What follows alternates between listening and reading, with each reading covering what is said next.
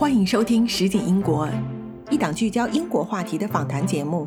让我们在伦敦和你聊一聊科技、创业和生活。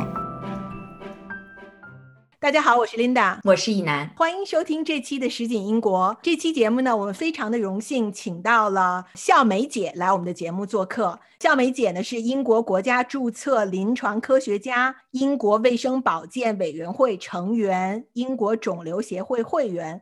英国皇家医学会 Fellow，曾经也两次呢被剑桥大学阿登布鲁克医院呢授予因你而改变的特殊奖项。笑梅，你跟大家打个招呼吧。大家好，我是欧阳笑梅，在剑桥大学医学院工作。你在国内的这个医疗体系里面也工作过，当时也在医院。那在现在你在这个英国，你也在这个医院里面工作。哦，你能简单跟大家介绍一下这个英国整个这个医疗体系的一个大概状况？就是在这边。做医生跟在国内要比起来，有什么特别大的不同吗？对，有相同的，也有不同的。我们说从专业上头来说，应该是都相同的，但是最大的不同还是在体制上头。你们也知道，这个呃，英国是公费医疗体制，这是第一点。医生他在这个接诊的过程当中，他很少就去去考虑这个。经济问题既没有什么回扣这一说，也不用考虑这个对方就是病人能不能付得起这个医疗的问题，这是一个很大很大的一个不同。另外一个呢，就是英国这个法律非常健全，它一切都是走的正规渠道，它没有那么多的就是人情和人际关系在里头。这个我给你举个例子吧。就是谁要是想插个队干啥，其实他找不到空来插进来。病人都是事先提前六周都是约好了的，哪一天几点到几点，是看哪一个病人姓名叫啥，年龄叫啥，家庭住址啊什么，这个都是完完全全的档案都在那里。如果你想往里头插，你就要把一个人给拉出来，你把谁拉出来？还有一点就是，我觉得对我印象很深的，就是有一天我去，那还是早期，我跟我们一个主任医师去看门诊前台吧，他都已经把那个你要看的病人的这个 list 的名单都打印好了，就是几点是谁谁谁，几点是是谁。哎，当然看门诊相间的时间是比较短的，比如说十五十五分钟、二十分钟一个病人这样的。我们去了以后呢，先拿到这个 list 一看，我就无意当中说了一个，哎。我认识这上的一个人，然后我们主任医生马上就说，他知不知道你今天在这儿？我说当然不知道了。他说那你那你必须回避，因为在他不知道你在场的情况下，你不知道他是否愿意有个熟人在场，就是病人的隐私。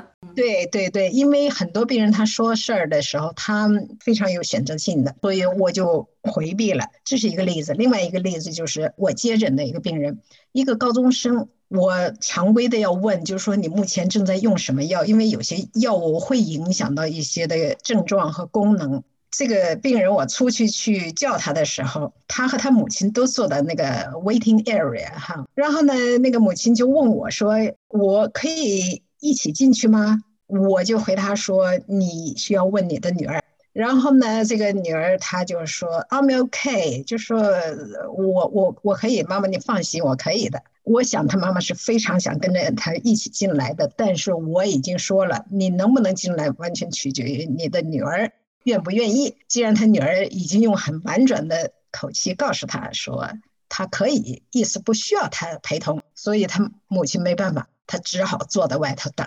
然后呢，这个女儿进来了，虽然是个高中生，在我问诊的情况下，就是说你用不用药啊啥的，他就会告诉我，他说他在用避孕药。对我就是对于。医务人员他可以非常坦诚的说所有的事情，但他不一定会对家人说。这就是为什么反馈到我刚才说的第一个例子，这是为什么了。第一个例子当中呢，那是我刚刚开始做这样的工作，所以我当时还特别不理解。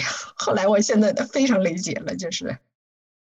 比如说，在看国内的电视连续剧，比如说家里有人生重病，不是一般你先不跟病人说，先把病人家属叫来，因为你怕病人承受不了。至少电视剧情节经常是这样，然后跟家里人商量这个要怎么说或者怎么治疗。但在这里，肯定他法律也不是也是不允许这样做的。这个我可以再举一个例子，就是我自己的母亲，她得了肿瘤，到了晚期。我我母亲的 background 啊，就是说她自己本身也是个医生，所以她很多情况她也懂。他就问我，他说的，哎呀，我很想知道我还有多长时间。因为他他的英文需要我做翻译嘛，所以我还得把他的这个要求去翻译给这个他的主管 consultant 主任医师。主任医师就说，如果他想知道，当然我们可以告诉他了，没有这些什么隐瞒呐，或者是不跟病人说，特别是在病人有要求的情况下，这个是应该，除非病人丧失了自制力，有些决定。和一些这个话就是没法跟他进行对话。对，就我不知道你有没有个电影你们看过？前年吧，美国的一个也是个华人导演做的，其实叫《别告诉他》，挺好看的一个电影。就是其实就是在国内的一个，就是他他的奶奶得了癌症，但是全家人呢都不愿意告诉他奶奶，但是为了让大大家跟奶奶有一个告别吧，然后他们就假扮了说其中他有一个表弟要结婚。所以这个全家人就从全球都回到家里，然后 fake 了一个婚礼。其实讲的就很大的一部分就是这种文化上的冲突，因为这个呃女主角其实是美在美国出生长大的，她就会觉得说这种事情在美国完全是不合理也不合法的。病人有绝对的知情权，你们怎么就能不能告诉他们呢？然后，但另一方从中方的这个中国的传统概念就是说家最重要嘛，对吧？我们我们所有做的这些其实都是为了奶奶好，所以我们不告诉他是有我们的理由的。Anyway，我们再聊回来，那个，所以呢，就是说，从体制上，我觉得你刚才提到了一个很有意思的点，就是说，因为这边是公费医疗，所以医生不用考虑到病人是不是可以负担得起，所有都是有一套流程跟标准的，对吧？具体要用什么药，其实也是很强的标准的。也就是说，哪一个它都有 standard protocol 哈，大家可以去遵循。就是你诊断这个病，你上的第一线药是什么？如果这个药不起作用，那么上第二线药，这都是有标准的。不是说什么啊，一上来就是说我给你开点好药。什么叫好药？最适合的药就是好药。当然，这个另一个原因是因为 NHS 也负担不起哈，就是说他也得考虑成本。不，这个也还是有一定的科学道理。你就拿抗生素来讲，如果你每一个人稍微有点小感染，你就用一个最强的抗生素的话，以后产生了耐耐药性的话，你就是没治的了。如果你要是从最简单的抗生素开始用起，如果有效了就控制了。如果没效了，你再进一步的上。您说的这个例子对我其实挺有感触的，因为在国内这个是随就是头孢这些是随时可以买到的，然后大家反正有什么病然后就会吃。然后我到这里来以后，可能二十年我几乎没有吃过抗生素，就即使有的时候医生开给你，就大家人们自己的意愿也是，我要能不吃我尽量不要吃。小孩子也是对吧？就是能不吃，尤其小的时候让他自己，呃，创造自己的免疫力，而不是靠抗抗生素。所以就是在，即使有的时候开了，医生也说你再观察一两天，实在不行你再吃，也会是这样来说。是的，是的。我刚才提到，就是第一个是体质不同啊，另外一个就是法治，法治健全，这个也非常重要。哎我也上次给他们说有个例子，关于这个送礼哈，这个医院都有非常详细的规定，就是说你能接受只能是五磅钱以下的东西，他还给你举例，比如说一盒巧克力。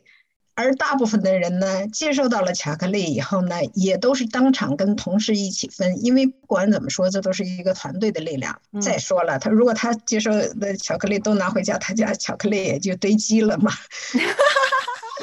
所以很多人他也不会因为收一点小礼去影响自己的这个呃形象 reputation。然后这个从病人来讲，实际上呢。他也用不着给你送大礼，你做的好了，那么他就是啊，我佩服你的 professional，赞你，他就觉得你你确实高明，这就足够了。这为什么要要送什么一个花自己的财力买一个什么大礼去送这个医生呢？他医生做了他该做的事情了。因为在中国主要还是说这个病人太多了，医生不够。对呀，你这还是个插队问题嘛，还是一个体制问题，因为大家都往医院跑。而在英国，你到医院，你没有事先预约，没人理你，没人看你。但是你怎么才能到医院里头呢？你必须要经过 GP 的这个转诊才能到医院。医院是一个看那个叫 specialized，就是专科医生是在医院里头。GP 这种叫做全科医生。其实 GP 的培养跟那个专科医生培养啊，大部分都是一样。但是 GP 呢，他需要的知识面更广，就是说他一看到这个病，他知道。哪些他能处理，哪些他不能处理？那么他不能处理的呢？他知道要把你往医院转，而且好的 GP 他还可以直接把你转到哪一个科？你比如说你心前区疼痛，他是把你往心内科转呢，还是往消化内科转呢？他要有有一定的知识和经验。而专科医生呢，他就是呃非常的专。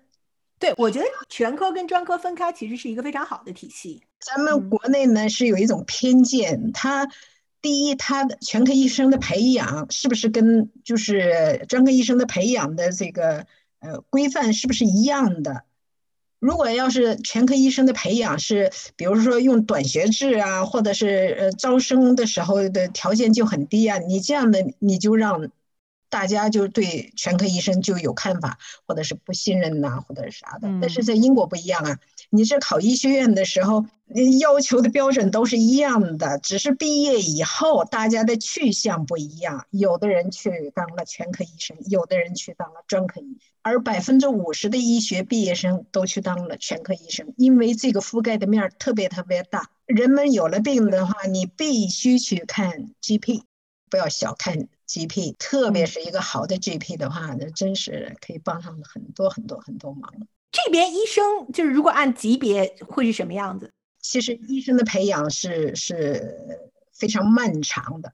呃，这你们都知道，从考医学院的这个入学标准来说，已经 set up 的是最高的了。每一个申请呃学医的学生。都必须经过面试，不管是牛津、剑桥的，还是这个帝国理工啊，或者是一个比较边缘的、比较一般的医学院，每一个申请者都必须要经过面试，而且成绩要求全优，这样才能入医学院。就是这样的话，学上五到六年，根据各个学院不一样嘛。像牛津、剑桥、帝国理工、UCL 这些，他必须要求六年。嗯，其他大部分的大概是五年吧。大家经过同样的课程学习五到六年，这样出来了以后呢，才是一个刚刚的叫做医学院毕业生。那么他都要进入到这个下一步的 training。咱们国内可能现在叫规培吧，就是两年各科的都转，轮完了以后，他选他更感兴趣的这个专科。那么再进行专科的培训，就是根据不同的专业，它的培养的年数也不一样，可以是四到六年不一样的，加上前两年的，你们数一数，这个年就是二加六或者是二加四以后才算这个训练完毕，这时候他才可以去申请叫叫做 consultant 的位置。他在专科培训的过程当中，就是中间的这个培训这个过程当中。他可以去当总住院医师和当相当于咱们国内的主治医师。像比如像你现在一天你的这个工作大概怎么安排啊？我是在做消化动力的诊断。我的工作就是我们医院啊，就是剑桥大学医学院 Edinburgh 医院，它是用全部都是用 digitalized 的哈，都叫 e hospital。一上班呢，首先开电脑进入系统来看。那个上头就是自动的，在我的名下，我打开在我的名下，今天有几个病人要来，分别是几点，他们的姓名、性别、年龄。你一去了以后，你要先大概看一下我今天有多少病人吧。我们用这个 reception，他们要 check 病人来了没有来，要没有来，他们要打电话，是不是在路上，是不是有什么耽误啊啥的。呃，有一些病人需要交通的。呃，他自己没有交通，那么医院还得要为他就是安排车啊啥的。病人呢是外国人，他语言交通上有困难，那么还需要为他就是把翻译啊什么这些都定好啊啥。就是说，医生见病人之前很多工作就是要做好吧。这个就是呃 reception，他会帮很多忙的。而这个在国内我好像没有见到是这么做的。私立医院好像有，对我我在国内，比如说要看那个和睦家什么之类的，他会有见病人。见病人的时候呢，我们就是都有要求，就是第一要跟病人 greeting，要 introduce yourself。所以我每天要向反馈要说好几遍，我说 Good morning, Mr. Smith. I'm Doctor. 欧阳。Today I'm going to blah blah，就就就要也一定要这么说。国内就是下一个，过来做一个做一个坐到你门前上的。然后呢，这个呃，我在做检查之前呢，就是要跟病人有个 consultation。对你所 handling 的这个病人，你要有个大概的了解。你除了看你那些，就是我刚才说的嘛，就是事先看一下那个记录上的一些文件呐，看是病史啊什么。你有些情况还要当面跟他核实一下，问一问。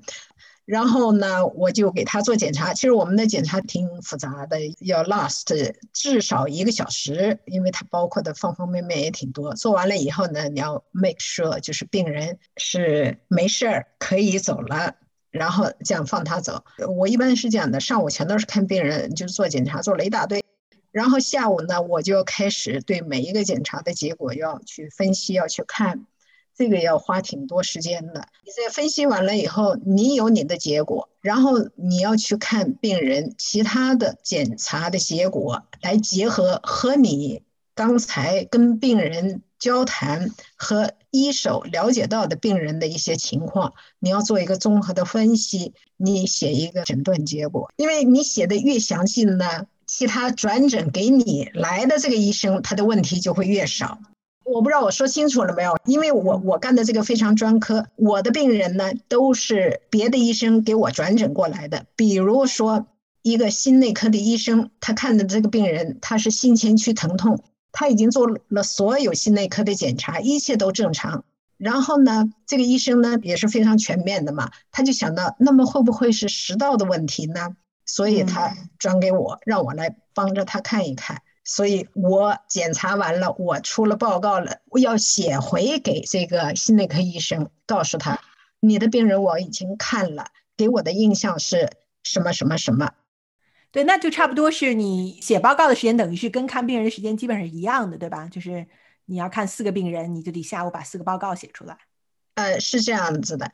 你前面说到的这个，我觉得是不是还有？因为我的体会在这里看病，就是说从公立医院的角度，因为你每次其实看的医生，呃，很有可能就大概率是不是同一个医生？就你看同一个病，但是比如说后续有可能在，当然这个医生可能会说我。一定说你要还是回过头来到我这个门诊来看，但尤其在比较大的医院，就通常情况下就是轮到谁就正好是看看谁，嗯，所以可能就是这个要写的很清楚，也有这个原因，就是因为下一次不一定是谁可能在接手这个病人，还有就是这病人可能排期他的周期也挺长的，即使还是你，可能你已经不记得两个月前看他的时候具体情况是什么。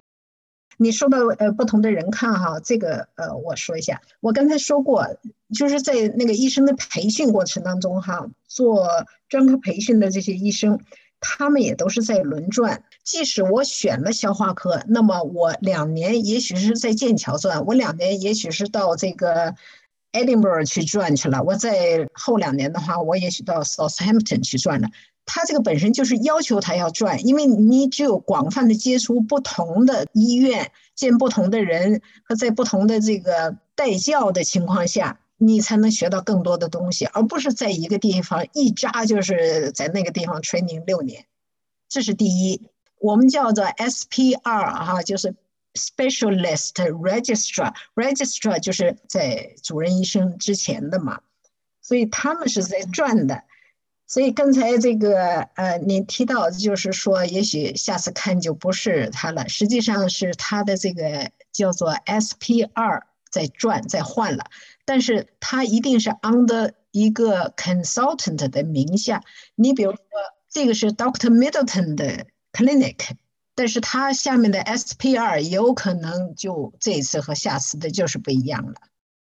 那那这个 SPR 转完六年就可以去 apply，就可以申请做 consultant 了，是吗？是，但是不是说你一到点儿你就能当上？你就是要全国到处去找哪有位置。那你做了 consultant 之后，其实也不一定要签一家医院，是吧？你可以同时在几家医院里面工作。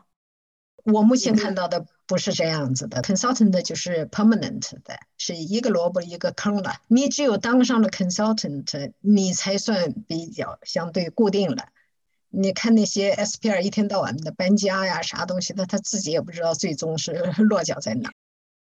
过去这一年最常讨论的话题，其实还是这个疫情啊。这个疫情这个期间，其实医医护工作者都在第一线，特别让人的敬佩。你的观点来看，这个疫情在最严重的时候有多严重啊？因为疫情，你的工作有什么变化吗？有啊，有啊。我刚才也提到过，我其实我的专业或者是我已经干了很多年的是一个消化动力，就是说人们吃饭哈，这个这个食物啊，它不是凭着重力从你的嘴里掉到你的胃里头的。它一定是要经过食道的挤压收缩来把它推进到胃里的。那么进到胃之前呢，它有一个 sphincter，就是有有一个开关，有个门儿一样的。它平时是收缩状态的，收缩就是关闭的时候。那么只有人们在做吞咽的时候，它才打开。吞咽之后，它又立马关上。这个功能非常重要。不然的话，你所吃进的东西就都反过来了。因为胃有三层肌肉，非常 strong。我们一定都看过那个鸡呀，你解剖那个鸡的时候，你看到它那个胃了吗？那么厚哈，吃起来也 very tender 哈，就是一个例子。那个胃它就是需要 muscle，它来不断的挤压、挤压、挤压，这本身就是消化功能的一部分嘛。所以呢，你食物到了胃了以后，它胃这么反复这么挤压、这么挤压。如果你要是没有我刚才说的胃上面的这个口的话，它就全部又返回到了食道了。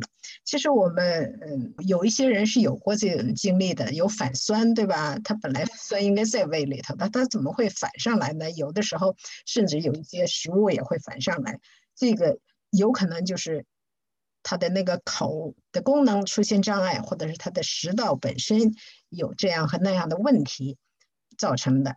我这就是先最最简单举个这么例子，实际上是临床上也很复杂。病人出现这种状态呢，他并不是一个马上要死人的状态。它不是一个 urgent，但是我们的这个 clinic 呢，它在做检查的时候呢，跟病人的这个 face to face 啊，面对面的这个距离是非常非常近的，甚至是十公分、十五公分这么近的，就是脸对脸的讲。因为你要看着从他的鼻子孔，又通过不同的角度，你的手来把那个管子能够让病人不是在特别痛苦的情况下给他插进去，通过鼻腔他的咽后部。然后下到他的食管里头，然后再需要病人做一些吞咽动作配合进行检测的。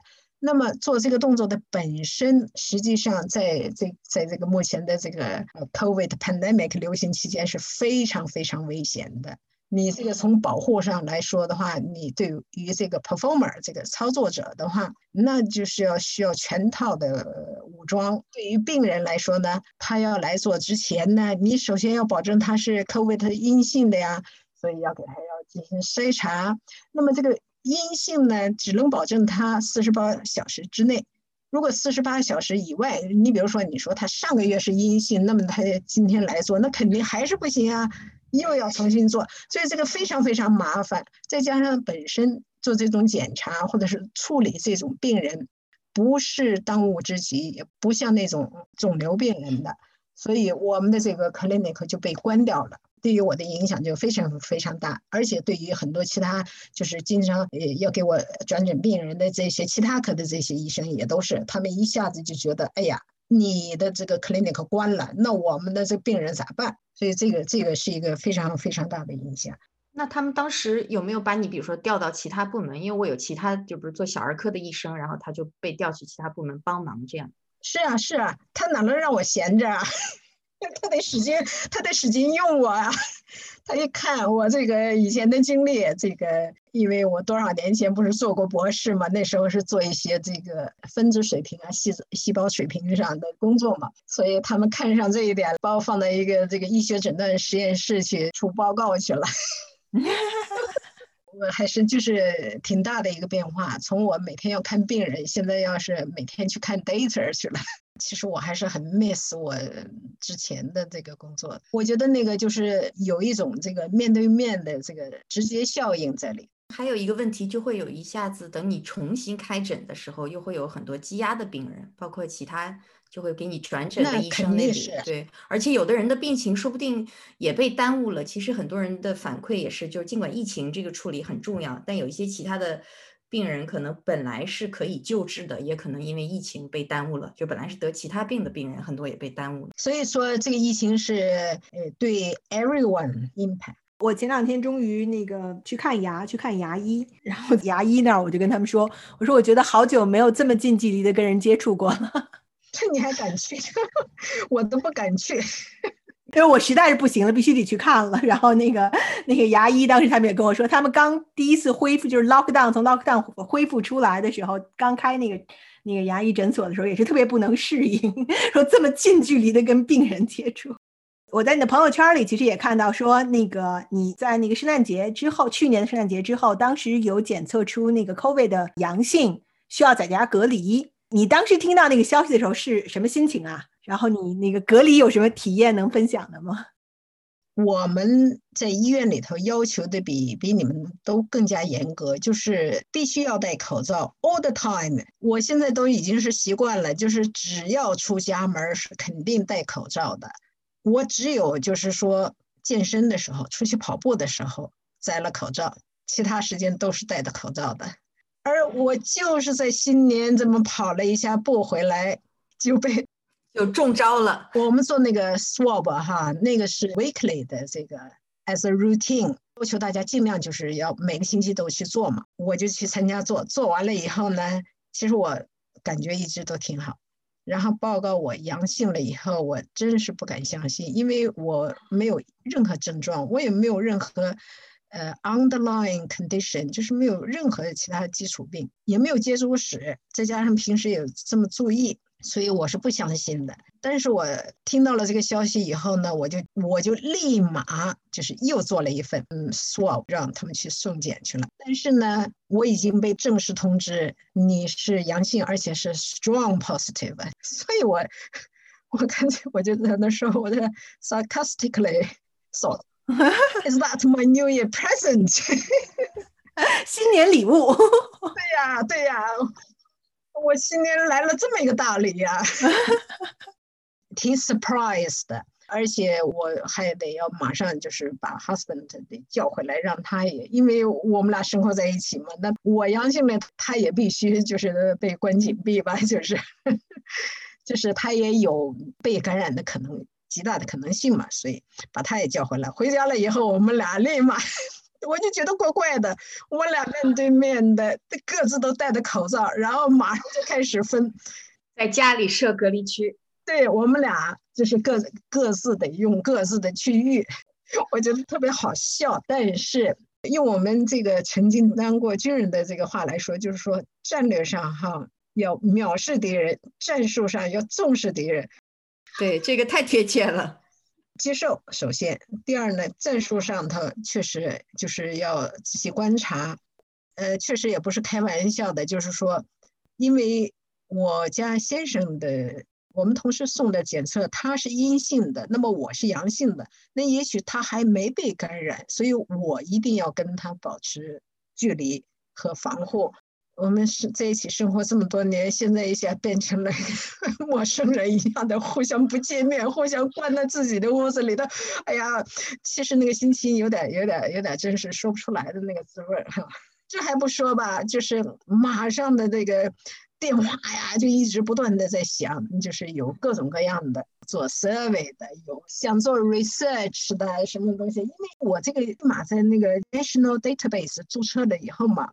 那么大家都知道，特别对于一个强阳性的话，是一份难得的标本吧，搞得我也挺烦的。我这个电话刚放下，另外一个电话就又响起来了，打，各种各样的问啊啥，因为他们哗一下得到信息了，都来了。其实那时候有点无心，虽然有时间了在家，但是也没想做啥事，做 anything 都是 unmeaningful。但是我最最 enjoy 的一个还是在床上睡懒觉。我觉得平时上班的时候就没有这种机会睡到自然醒吧，我觉得我特别特别享受这一点。但是呃，你即使是睡懒觉，也不如心里踏实嘛。所以直到我等到了这个第二次，就是。二十四小时以后的那份标本检测结果回来报告是阴性，我才彻底的放心了。其实这时候我心里就知道了，所谓的阳性是搞错了，你看我现在不是过了几天也好好的，而且食欲还特别好，能吃能睡，什么什么症状没有。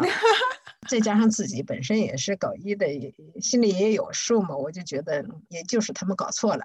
但是在那种情况下，你很难去摘掉你这个是一个无症状的阳性的患者的帽子。这个已经注册在 national 的这个 database 上头了，也没人去感兴趣去干这个事儿。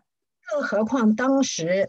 那时候就是这个 government 和 media 都 stepped up for campaign，就是说 stay at home，treat you as you have got it，就是你任何人有任何症状或者有任何有一点怀疑的话，你都把自己当成是个病人，老老实实待在家。所以我那时候呢，我们就当是一个实战演习一样的，就这么走完了这么一个过程。你隔离了多久啊？七天？两周？那个时候是十天，特别是对于像我们这种在医院工作的，因为特别需要战斗力，他不希望有非战斗减员嘛。第十一天就回到医院去上班去了。那你回去之前还得再做一个那个检测是吧？不用。如果你就是说到了十天，你还没有 develop any symptoms，就算你十天前。那个阳性，不管是真是假，你已经过了十天，你还很好的话，那就没有必要再去测你现在是不是阳性了，就没有必要了。但是呢，其实我那时候哈，到了十天以后，就是我非常希望我自己是这个是感染了，只不过是一个没症状的感染，我这不就完成任务了吗？我这不是以后也可以放心了吗？不，我觉得最有意思是，竟然是 strong positive，是不是把你的那个样本跟别人搞错了？真正感染的可能反而没测出来，所以应该更担心的就是那个真正的那个 strong positive 还不知道在哪儿感染更多的人呢，在那儿。就是从你的角度看，你觉得这个检测的结果也不是那么靠谱？我想，我绝对不是唯一的这个例子。肯定也有其他人也是这样子的。我们有一个同事，他他那个跟我有点不一样，他也是没有任何症状，一切都很好呀啥的，也没有接触史啊啥。但是他的那个是 very weak positive，就是很很弱的阳性，这个就可以被忽略成为那个 contamination。你被检测是 positive 之后，有人给你打电话吗？来看你是不是在家隔离呀？有啊，我好不容易在床上睡懒觉呢，人家电话就又来了，天天在那问我。第一个 check 我，你有没有出门啊？第二问就是有没有开始出现症状啊？那那个亲朋好友、邻居什么的呢？有没有说过来？要不要需要我给你送东西啊，或者怎么样啊？因为你不能出门。就是这些什么微信呐、WhatsApp flooded in, lots, lots from colleagues and friends。大部分就是问有什么事一定要告诉我们，需要什么吗？需要买菜不？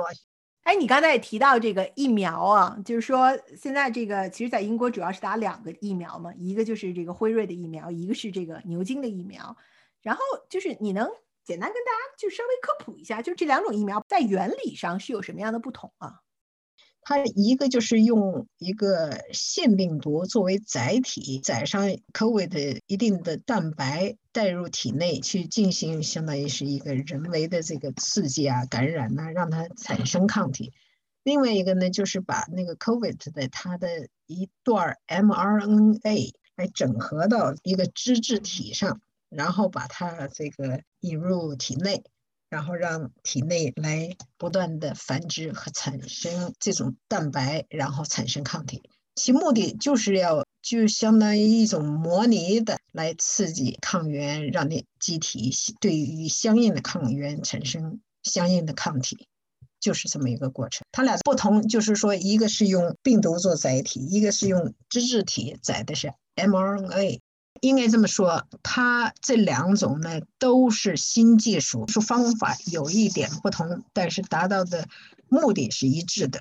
我知道你是一月份就打了那个辉瑞的这个疫苗，你能给大家讲讲你当时打疫苗是什么体验吗？打疫苗是这样的，我们剑桥大学医院是 offer 的这个 Pfizer，但是我们隔壁的医院呢，那叫 Royal Papworth Hospital。就过一条马路。他们 offer 的是那个 AstraZeneca 的，然后呢，我们是互相都可以去打的。我也就是因为我本身就在医院工作，我觉得也很方便，我就上着班呢，跑到楼下去一打也就打了，所以我就选择这个。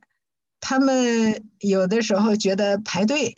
这边排队长了，想到那边去打，那边排队短，那么就到那边去打。其实我也问了一下我周围的一些呃同事，就是说你们有选择没有，或者你们去打哪？他们就是说哪个快，哪个 convenient 就打哪一个。我不知道对于医务人员之外的人群是怎么想的。对于我们来说，我们绝大多数人都是想的是要打。而且要早打，我也差点去打了那个呃呃 AstraZeneca，就是因为我排队排到我们医院这边还挺后的。然后有一天出了个通知，说 Pepworth 那边今天有一些剩的，那么你们可以不用排队了，可以谁想去可以到那边去打。但是我等我去的时候，人家已经在我之前的人太多了，人家都已经打完了，就没轮到我嘛，所以我就又回来了。就是乖乖的排我自己的队，在我们自己医院这儿接着打，就是这样子。所以，我我当时我并没有专门去选择，我是打的那个牛津的那个疫苗，然后我当时打的时候，五分钟就从进到出，五分钟就出来了。我觉得那个效率真的是真的是高。你是在 GP 打的吗？对，是 GP 这边的，他就是给我的短信，他发的他短信给我，他说我可以约了，然后我就直接在他的网站上约约一个时间段。我们是大家都是积极的去报名，所谓的报名就是在网上你去填自己的那个 slots 嘛哈，排到哪一天你就按到那个点儿的去。但是在排队的过程当中呢，你必须要 fill in 一个表格，那个表格上的问的特别详细，哎，你的既往的任何的病史啊、过敏史啊什么的，呃，都要填好。填好了以后，你那天去去打针的时候呢，要把这个表带上。带上去去了以后呢，真是过好几道关呐，就是从进大门儿，然后 reception check，然后在大厅里头又被 check，然后进小屋子里头又被 check，然后呢，真正给你打针的那个护士呢，他拿着这个表格，还会给你从头到尾的去问一遍，而且问完了以后，他还还也问很重要的一点，就是说。How are you feeling today？今天是不是状态都挺好的？如果你状态不好的话，那么他也不会给你打的。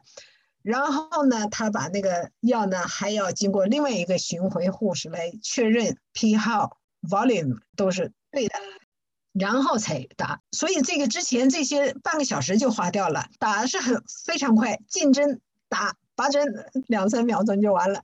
然后呢，你不能走。又有一个大屋子，非常大，那个座位都是散开的，就是打完了以后都到那儿去待上至少十五分钟，看看有没有任何反应。如果十五分钟你看着表，你也没有什么任何不适，那么你可以走。我当时是没有什么任何反应，我出了门一路小跑就 回到了我上班的地方。但是到了晚上的时候呢，我睡觉的时候，我我就是侧身睡觉的时候，我压的我都特别疼。我当时打完胳膊倒不疼，我是的确就是到晚上睡觉之后睡了一段时间之后，我是觉得发冷，有点像那个 flu 的那个那个感觉。对它从症状上来讲，就是说它毕竟是一个这个异性蛋白吧，就是本来不属于体内的一个东西起码，现在来了，来了以后，那么那么机体就是要有各种反应来应答，有全身疼。胳膊疼、发烧，就像流感一些症状啊啥的，按理说只要在一周内都能消失的，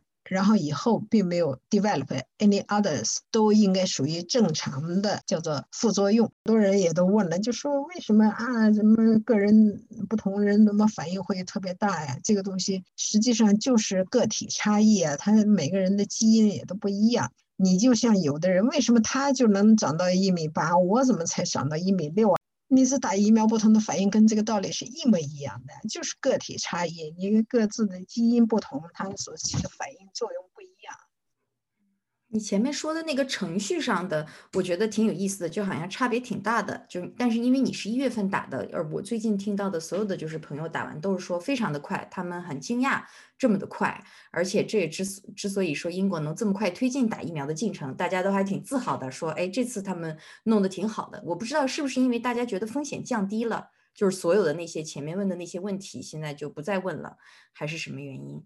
因为这个应该是 NHS 这个流程应该是统一的呀。这么说吧，我觉得，呃，如果你要是说在英国在疫苗这件事情上推进的挺快，或者是做的还不错的话。我觉得这个本身英国的这个全民医疗体制，这是很大的一个因素。他知道进行全民的接种，这本身就是 NIH 的一项工作，他早晚得做。不像比如说很多其他国家，要牵扯到付不付钱呐，什么先给谁后给谁呀，什么就是它不是一个全民的医疗体制。他在办这件事情来说，他运作的就不如英国好，这是第一点。第二点呢？我觉得还是相信科学吧，就是特别是英国又有自己的疫苗，那个 AstraZeneca，这就是咱们英国自己的，所以它也不像有些其他国家，他自己没有疫苗，他都要靠去向外头去买啊、去淘啊这样的。第三点呢，就是英国它本身它下手比较早，早早的就订购了大量的疫苗，而且。据说吧，就是如果要是疫苗出什么错误，这个跟制药公司，就是做疫苗的，他们不应该去找他们的麻烦，那么政府来承担。你这样的话，就是使得人家这个制药公司或者是提供疫苗的这一方吧，就愿意把东西提供给英国。所以这方方面面的，使得英国在这件事情上呢，做的确实是还是不错的。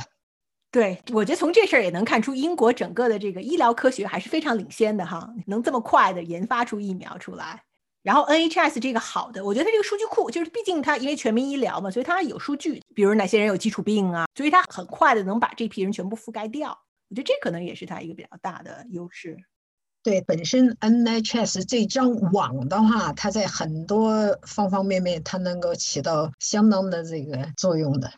其实一直挺好奇的是，嗯，在抗疫水深火热的时候，英国当时有几个我觉得挺暖心的民间自发的举措，就比如说那个大家都用彩虹来代表对医疗系统或者医务工作者的支持啊，还有比如商家，还有很多人家里都贴出来这个，对吧？还有比如说每周四晚上有一段时间。大家就全民集体站在门口，集体鼓掌，就为了表示对医务工作者的敬意。就是从你是作为一个医务工作者的角度吧，那个时候你自己有没有就这方面，你有没有什么体会？我当时反正还是挺有触动的。就我只是说是从一个普通群众的角度嘛。是是，呃，有些事情确实也是比较难忘和感动的吧。你像这个大家的这个社会的捐助，还有我们这个华人也积极的参加在这个当中。特别逗的就是刚开始在中国呃武汉发起的时候，我们呢也非常就是心系祖国吧，就是看。国内需要一些包括防护物资啊，什么东西，我们积极投身于这个捐献的活动当中去。然后等疫情战火在这边烧起的时候呢，那时候国内已经相对平稳一些嘛，又要国内把一些这个捐献物资弄到这儿来。当时，嗯，我自己包括我的这个先生啊，都在医院工作哈，也深有体会，就是在早期的时候，英国这边的防护做的不是太好。最起码没有更早的实行口罩这一说吧哈，我们确实也挺焦急的，所以我们也是积极参加在这个捐献的这个 行列当中，把国内的一些捐献物资想办法搞过来。他们是给我们捐献了一些，但是到了这边呢，又让我们去付什么手续费啊、commission 费啊，什么这个 差价那个 差价。但是那时候其实也顾不上这么多了，也觉得既然你肯花时间、花钱，也是同样的道理嘛。所以我们也是。然后呢，弄来这些口罩以后呢，我们给我们在剑桥大学医院工作的所有的中国的医务工作人员，包括他们的家属，因为都在一起生活嘛，就是说。告诉他们可以到我们家里来领口罩，我们这边筹集到了一些。其实他们并不知道我们在里头，比如说还要付钱的，还要啥的。但这时候我就觉得能帮到更多一些人的话，也确实是心里觉得安慰一些吧。所以网上一个段子嘛是说，这个关于疫情是中国打上半场，全球打下半场，海外华人打全场。是的，是的。另外一个就是我们从来没有享受到过，就是因为你在抗疫过程当中仍然坚持工作，你就有什么特殊的补助啊啥的。这个跟那个 跟中国说的很就很不一样吧？就是当时有记者采采访。问到这个事情的时候，我说这边没有，因为你就是正常上班，这就是你的职责。他们就是不相信。对，我觉得这个是从医者自己本身的角度，而且我确实从其他的当医生的朋友的这个那边听到的也是这样，就大家是毫无怨言的。但是，所以也正是这样呢，我觉得就是有一些民间自发的举措，就还是挺感人的。比如说，很多商家他都贴出来说，凭 NHS 的工作证，我给你优惠打折。对吧？就哪怕星期四晚上大家出来鼓鼓掌，尽管对你没有任何实质性的东西，但其实从情感上还是一定的支持。是的，是的，我当时我就在那个朋友圈里头，我也发了一些照片。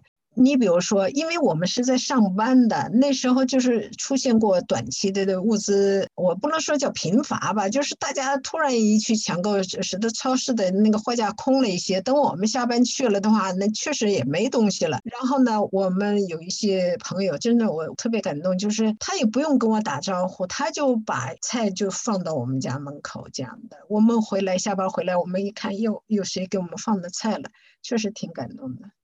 然后那个有些企业，你比如说给医院捐了一些食品呐啥的，使得我们可以去免费的去喝一些咖啡啊，有的时候可以吃点小点心啊啥的。这个对于我们来说，就是平时从来没有这种机会。在旁人来看的话，就说那是前线，那谁愿意去啊？这不是你愿意不愿意的事情。就像我们是个军人，你平时和平年代你待惯了，你真正打仗的时候，你说啊，那我不去，那哪能说你不去啊？你既然选了这个职业，这就是你的责任，对吧？是的，是的，是的。你不来科委的，你干啥你也得干；你来了科委的话，你就是也同样是跟平时一样干。我觉得最后可能我们聊点稍微轻松一点的话题。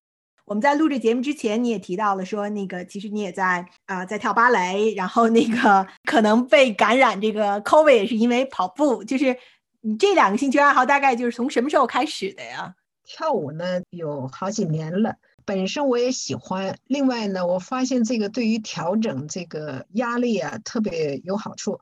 有些人呢，他不一定适合当医生，就是因为他不愿意把自己的整个 life 啊，就是都花在就是整天看在痛苦面容上。谁不喜欢每天多看看鲜花，每天多笑一笑呀？作为一个医务工作者，你是在医院，你整天看到的都是痛苦面容，其实这是一种恶性刺激。在这个学医当医学生的时候，确实要做好选择，就是说你做好准备了没有哈？所以对于我来说呢，确实平时上班工作也非常紧张，而且 very stressful。有些的时候甚至可以把 工作上的一些压力，包括不顺利啊，都会带到家里来了，或者是在影响家里人。所以我觉得调整的一个办法就是 completely doing something different。我再加上我也本身喜欢这个跳舞嘛，所以我就选择了就是。除了上医院就是上 芭蕾课。其实我这么做，我觉得挺那个啥，挺有效的。就是我回家来了，本来也挺累的了，但是我换上衣服，你知道跳芭蕾要穿那个小裙子啊，什么这个袒胸露背的那个那个紧身衣啊，把那一穿上，自己好像一下子也换了个人。课堂上呢，一跳起来，一蹦起来呢，就完全忘记这就是在工作当中的这些事情了。确实挺有效的，我觉得是需要这么调整。要不这么需要调整的话，这个人处在一个长期的压力之下的话，肯定也会出问题的。我也说过，这个医者，既需要人心，也需要体健。如果你要没有一个好的身体的话，你也做不好。你自己身体都不行了，你怎么去帮助和救治其他人呢？那么 COVID 以后呢，芭蕾舞俱乐部呢就关了嘛，就没法再开了。所以我也就选了一个最简单易行的，就是跑步。目前是用跑步来代替跳舞，跑步是个替代品哈。好，那非常非常感谢你的时间。我觉得我们下次一定要再约一期聊一聊这个你学芭蕾舞的故事。我觉得那也是一个特别特别有意思的故事。好的，好的。那也谢谢大家收听我们今天的节目。那我们今天再见，拜拜，拜拜。谢谢夏梅姐，再见。感谢大家收听我们的节目，欢迎给我们留言你的看法。喜欢我们的节目，不要忘记订阅啊！我们下期再见。